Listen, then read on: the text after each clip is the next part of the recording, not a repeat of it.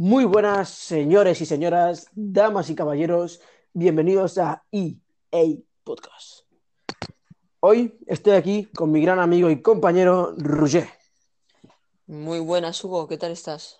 Estoy perfecto, mi gran amigo. Dígame, Muy bien. hoy, ¿qué hablaremos en nuestro primer podcast? Hoy en este podcast vamos a comentar un poco una, una entrevista que le hicimos a Max Dalmau, CEO o también llamado presidente de un club de esports llamado Wizards. Bueno, Roger, pues nada, cuéntame un poco sobre el equipo Wizards este de, de baloncesto. A ver, por favor, alma de cántaro. Estamos hablando de un equipo de esports, de juegos electrónicos, en el que no hay contacto físico, sino que se juega con el ordenador cada uno desde su casa. Bueno, Roger, pues nada, cuéntame un poco entonces sobre este equipo de esports. Vale, pues este equipo fue fundado en el 2002, ¿vale? Por un grupo de amigos que les gustaba jugar a juegos del ordenador y actualmente es el equipo activo más antiguo de España, conocido tanto nacional como internacionalmente. Bueno, dicho esto, este equipo ha competido en más de 30 juegos distintos y ha logrado más de 70 títulos. Y además son, la casa, son una casa con más de 300 jugadores al máximo nivel. Tienen varios equipos en distintos juegos. Por ejemplo, en el equipo de CSGO son 5 personas. Team Fighting Tactics son 2 personas. En el Valorant son 6 personas. Fighting Games, 5 personas. Y tienen varios creadores de contenido.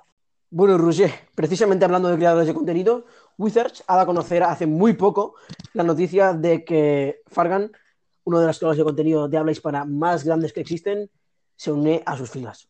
Exacto. Y no simplemente como creador de contenido, sino como copropietario del equipo.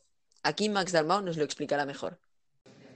Y nos gustaría saber qué, repercusión ha tenido dentro y fuera del equipo. Vale. Bueno, el, el acuerdo con Fargan es un poco, o sea, no es exactamente un fichaje como tal, ¿vale? Porque con Fargan llevamos trabajando tres años en eventos, ¿vale? O sea, siempre que han habido eventos, Barcelona Games World, Gamers East, Madrid Games Week, etcétera, etcétera, eh, compartíamos sponsor y por lo tanto nosotros hacíamos la gestión del stand, que es una parte de, lo que hacemos como empresa, es eh, montar stands en las ferias, organizar pues eh, torneos para, para la gente que visita la feria, etcétera, etcétera, actividades y una de, las, una de las actividades que se organizan dentro de ese stand era con Fargan, donde habían sesiones de fotos. De hecho, la última Barcelona Games World, eh, que fue el último evento grande que ha habido, eh, la cola fueron cuatro horas, ¿vale? Para hacerse una foto con Fargan. Entonces, nosotros hacíamos toda la gestión de la cola, etcétera, etcétera. Eh, fue bastante espectacular porque tuvimos que sacar con seguridad porque al final ya, es que no, no, daba, ya no daba para más porque cerraba la feria y ya había, igual había 1.200 personas a, a, su alrededor, ¿no? Entonces era muy difícil de, de, gestionar, pero precisamente por eso, pues en el día a día de irnos viendo evento tras evento, tras evento, tras evento, se forjó una cierta complicidad y él nos vio trabajar, nosotros vimos también que él, que, pues, que él era una persona con valores muy cercanos a los nuestros, porque nunca le gustaba dejar a nadie sin una foto, si llevaba cuatro horas sin descansar firmando autógrafos, ¿no? No sé, era como muy, intentaba ser muy cercano con todo el mundo, entender a todo el mundo, eh, y veíamos que era muy querido, ¿no? Entonces, eh, ya desde hacía un tiempo nos pasaba por la cabeza eh, hablar con él y ofrecerle la posibilidad de incorporarse al proyecto, y, y tuvimos la suerte que cuando se lo planteamos le, le gustó la idea y, y, dijo que sí prácticamente al momento. Obviamente dentro de este tipo de acuerdos siempre hay un eh, hay temas de, de, documentación y de papeleo que se tienen que, que se tienen que hacer, ¿vale?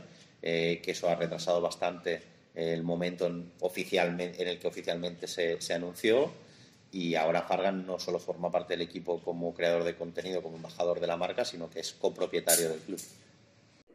Bueno, ya acabáis de escuchar las declaraciones de Max Dalmau, así que ahora vamos a pasar a otra parte del podcast, la parte más específica sobre el club, es decir, los EA Sports, que es básicamente de lo que, de lo que trabajan, de lo que tratan. Y bueno, aquí vamos a explicarlo un poco. Vale, realmente lo que vamos a hacer ahora es centrarnos en los juegos. ¿Por qué hay juegos que se juegan y por qué hay juegos que están muy a la moda y no se juegan? Bueno, Aquí eh, os ponemos un ejemplo. Una de las preguntas que le hicimos fue relacionada a los sim racing, eh, también conocidos como los juegos de carrera virtuales, eh, que básicamente han cogido mucha popularidad.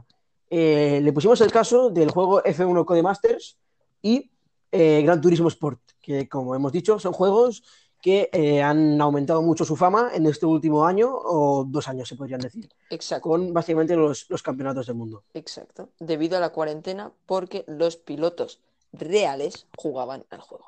muchos shooters, Ujú. ¿vale? Y nos podemos nosotros preguntar si te has llegado a plantear en fichar algún equipo de Motors eSports, como pueden ser eh, Gran Turismo o F1 Codemasters, que ahora mismo están, están cogiendo bastante fama. Sí, eh, buena pregunta. Además, es, o sea, el sector del sim racing, que es el nombre genérico que se le da, eh, lleva ya dos añitos creciendo a un buen ritmo en España.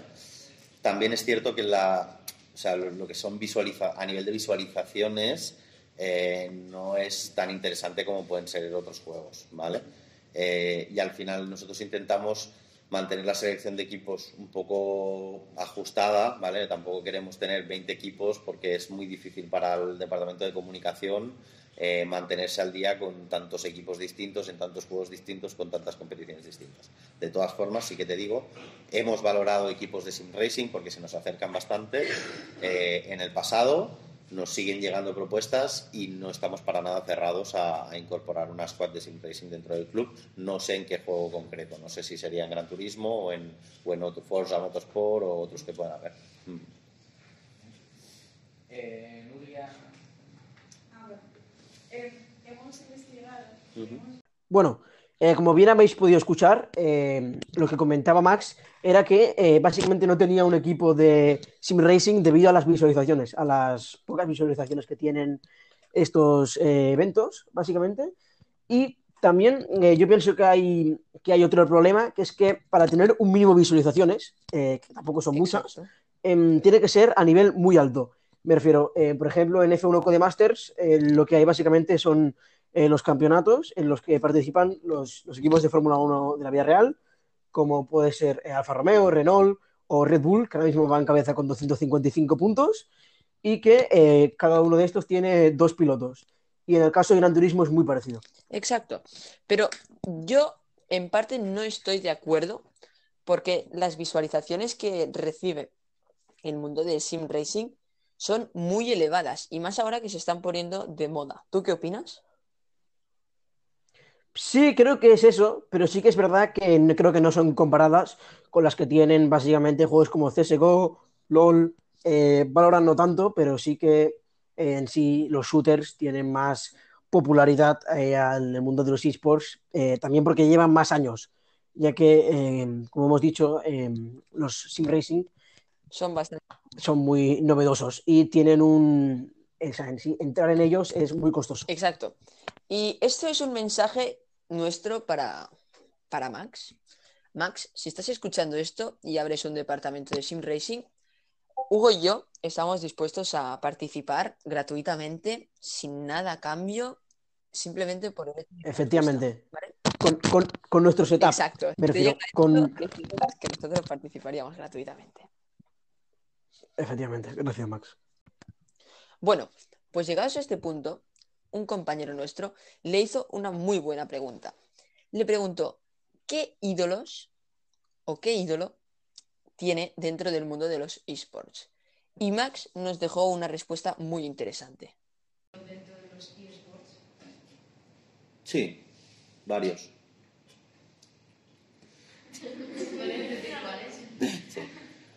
Ah, como dueño de equipo,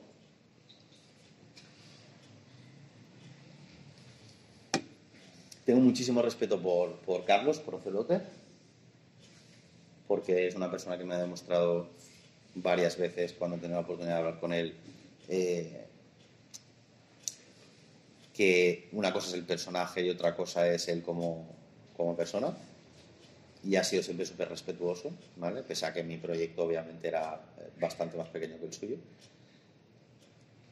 Como jugador tengo infinito respeto por Mixwell, porque es un tío que se lo ha luchado él solo, que se, se tuvo que ir a Estados Unidos, estaba en medio de la nada, compitiendo sin prácticamente hablar inglés, en, o sea, en unas condiciones muy difíciles, y aún así dio lo mejor de sí, es de los mejores del mundo, fue de los mejores del mundo de Counter-Strike y a día de hoy es el mejor jugador de Valorant.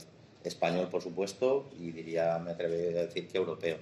Es un tío con las cosas muy claras y que creo que no se le escucha lo suficiente por parte de los jugadores españoles que tienen muchísimo que aprender de lo que él ha hecho en, en su carrera y lo que sigue haciendo a día de hoy. Vale, faltan eh, dos preguntas. Bueno, pues como ya hemos podido escuchar, eh, bueno, eh, esta es la opinión de, de Max Dalmau. Básicamente su ídolo, y mm, no es ninguna sorpresa, es eh, Ocelote, ¿vale? Básicamente eh, el mejor jugador o de los mejores jugadores que hay actuales de League of Legends. Y bueno, em, básicamente se sabe em, por qué es un ídolo este hombre, porque a, nivel de jugador, ¿vale? Que como ya has comentado, su, su enorme nivel, y eh, a nivel de lo que ha llegado a hacer desde un punto de vista, ¿cómo decirlo?, ejecutivo, ¿vale? Eh, pudiendo llegar a crear eh, básicamente su propio club de EA Sports, yendo que si a Estados Unidos, que si el inglés y todo esto, y bueno, básicamente así como somos los españoles. Exacto. Y cabe recalcar que este, este chico, pues solo tiene 30 años, Carlos Rodríguez Santiago, que es su nombre, eh, juega para el team G2, ¿vale? Y se dedica solamente y exclusivamente al League of Legends. Pues bueno, básicamente, LOL, vaya pasada. Y bueno, chicos, eh, llegados a este punto, ya nos despedimos. Ha sido un placer estar aquí contigo esta tarde, Hugo. Muchas gracias, men. Yo también lo he pasado increíble haciendo este podcast y, también, y contigo. Muy bien, pues espero que Miguel y Max, si lo escuchas, os lo hayáis pasado bien, ah, hayáis reído un poco, ya sea con nosotros o de nosotros, eso nos da igual. Y nada, a disfrutar, a disfrutar de la vida. Y de los Ah. videojuegos. Así que nada, señores, vamos a jugar.